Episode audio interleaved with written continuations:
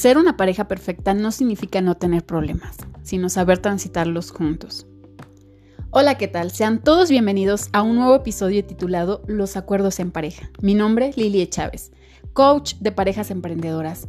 Aquí encontrarás herramientas, tips y recomendaciones para empezar a aplicar y mejorar tu relación. Comenzamos.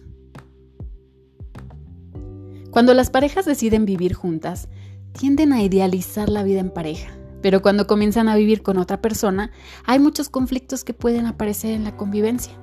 Estos problemas pueden aparecer en la primera fase de la convivencia, hasta que se produzca un acoplamiento entre las dos personas y una adaptación a la nueva situación, o pueden aparecer como resultado del desgaste de la pareja a lo largo del tiempo. Algunos de los problemas que se pueden presentar por la convivencia apresurada son el poco compromiso con la pareja. Una de las partes se puede cansar de la presión social o familiar, Dar por un hecho que llevar la vida en común es sencillo. Altas expectativas del matrimonio. Problemas económicos no resueltos y la desigualdad en la pareja. Que uno tenga más responsabilidades que el otro.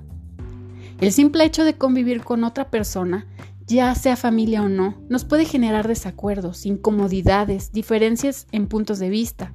Con mayor razón es común que se presente esto en la pareja.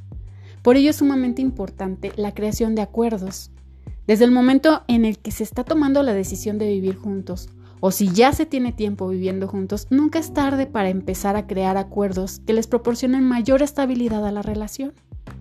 Día a día las relaciones cambian, y de ahí que haya que tomar conciencia, actuar con responsabilidad y ser consecuentes para que una relación entre dos personas no se marchite. Antes de empezar a diseñar sus acuerdos, hay que tomar en cuenta que una de las mejores formas de gestionar aquello que nos cuesta explicar con palabras es precisamente intentar ponerlo en un papel. Podemos sentarnos a conversar y tener a la mano una hoja de papel donde cada uno se exprese, ponga sus ideas, vayan surgiendo nuevas para darle forma a esos acuerdos, que son como una especie de reglas dentro de la relación de pareja. Los deseos que uno tenga hacia el otro, los límites de ambos, qué les gustaría hacer y qué no.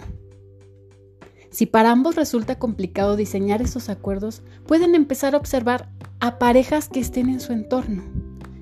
Tomen como modelo a una. Analicen qué es lo que les gusta de esa pareja que quisieran implementar en su relación. En ocasiones tendemos a dar por un hecho muchas cosas y eso nos va generando enredos que fueron creados por nosotros mismos. A veces nos cuesta preguntar y a estas alturas no podemos prescindir de las preguntas porque eso nos dará mayor claridad y empatía. Ya les mencioné en un episodio pasado que inconscientemente vamos repitiendo patrones de conducta. Por ejemplo, del matrimonio de nuestros padres o abuelos o tíos. Claro que aquí hay que definir si ese matrimonio es un ejemplo a seguir para mí, lo tomo. Si no, yo me replanteo uno nuevo. Modelar a otras personas. Dentro de las preguntas que podríamos hacer, les doy algunos ejemplos. ¿Qué opinas de las salidas con amigos sin pareja? ¿Qué áreas de la casa te gustaría limpiar? Eso se lo podría preguntar uno al otro y viceversa. Tal vez a alguno le guste limpiar la cocina, pero al otro no. A uno le guste limpiar el baño y al otro no. A uno sacudir, así, así se pueden ir para ir creando ese acuerdo de las tareas del hogar.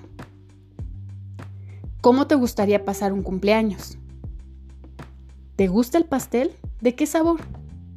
¿Qué tan importantes son el Día del Amor, Navidad, Día de la Madre, Día del Padre, etcétera? Y retomando el episodio de los cinco lenguajes del amor, preguntarle cómo le gusta que le amen. Que enumere en orden de importancia los cinco. Si es más importante el tiempo de calidad, los regalos, etc. ¿Qué tan importante es para ti visitar a la familia? Una vez que tienen eso, y pueden surgir más preguntas. Pero ya que tienen toda esa información, pueden empezar a crear los acuerdos.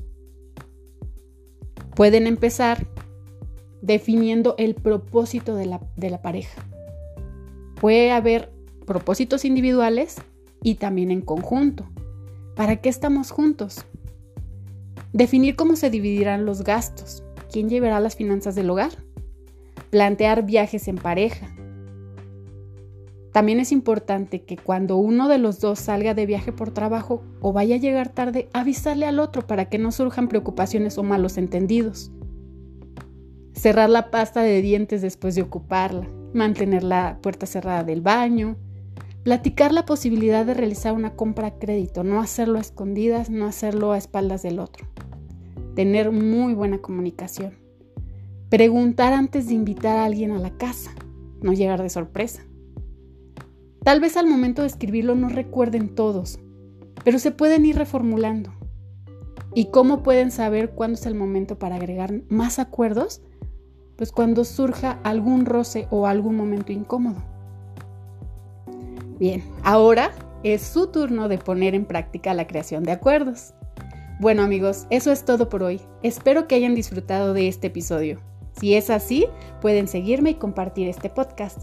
Se despide Lilie Chávez. Hasta la próxima.